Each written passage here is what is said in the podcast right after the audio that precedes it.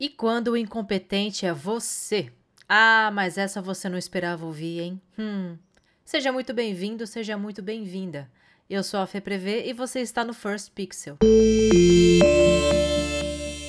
Por essa, acho que você não esperava ouvir. Caramba, será que eu sou incompetente? Ah, não, imagina, para. Pois é, mas eu vim trazer uma real para você. Há da gente convir que muito, muito do que a gente escuta em mesa de almoço, no intervalo do trampo, no, no comentário do grupo do Facebook, você já reparou que a reclamação alheia ela é geral? Pois é, tá todo mundo sempre disposto a reclamar de alguém, de alguma coisa. Mas ó, e quando o problema é com você? E quando o problema está no seu comportamento, na sua incompetência profissional, na sua falta de vontade e de produtividade? O primeiro ponto que a gente tem que se ater aqui, primeiro, tá? Ninguém é perfeito. Mas todo mundo quer mostrar que é. Todo mundo é lindo no currículo, todo mundo é perfeito no LinkedIn, no Instagram, então, nossa, nem se fala. Na sala de aula, na reunião do trabalho, e eu acho que é aí que mora o problema. Porque quando a gente se convence de que não resta mais nada para a gente aprender, a gente mostra que a gente é bem limitadinho. E aí na minha cabeça vem uma analogia que é a seguinte: Uh, eu tenho sempre uma imagem de, uh, de esportes na minha cabeça, né? Quando a gente vê algum desafio, alguma coisa. E eu fui uma criança que sempre foi muito esportiva. Então, quando eu tenho um desafio pela frente, ou uma batalha que eu tenho que enfrentar, eu sempre me imagino numa corrida, numa luta, numa partida. E nesse caso, quando a gente se convence de que é demais, eu vejo que a gente para de nadar um, numa correnteza. E aí o que, que acontece? Quando a gente para de nadar nessa correnteza, a gente vai indo para trás, vai voltando, vai ficando longe da onde a gente quer chegar, a gente para de mover músculo, a gente para de potencializar a respiração, o condicionamento físico, para de ter performance. E é bem triste isso. Mas olha, eu não vim aqui trazer nenhuma lição de moral para você. Eu vim aqui mesmo também para dar a cara a tapa. Eu trabalho desde os meus 16 anos.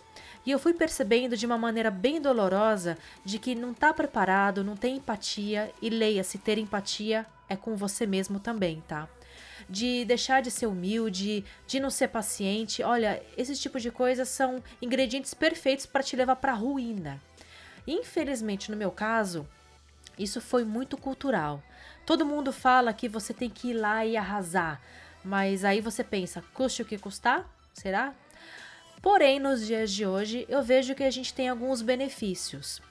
Onde o propósito de vida, leia-se que isso, você vai ver que é uma palavra bem recorrente. Até no Google, o número cresceu imenso e até matérias de revistas estão explorando aí os termos de propósito, né?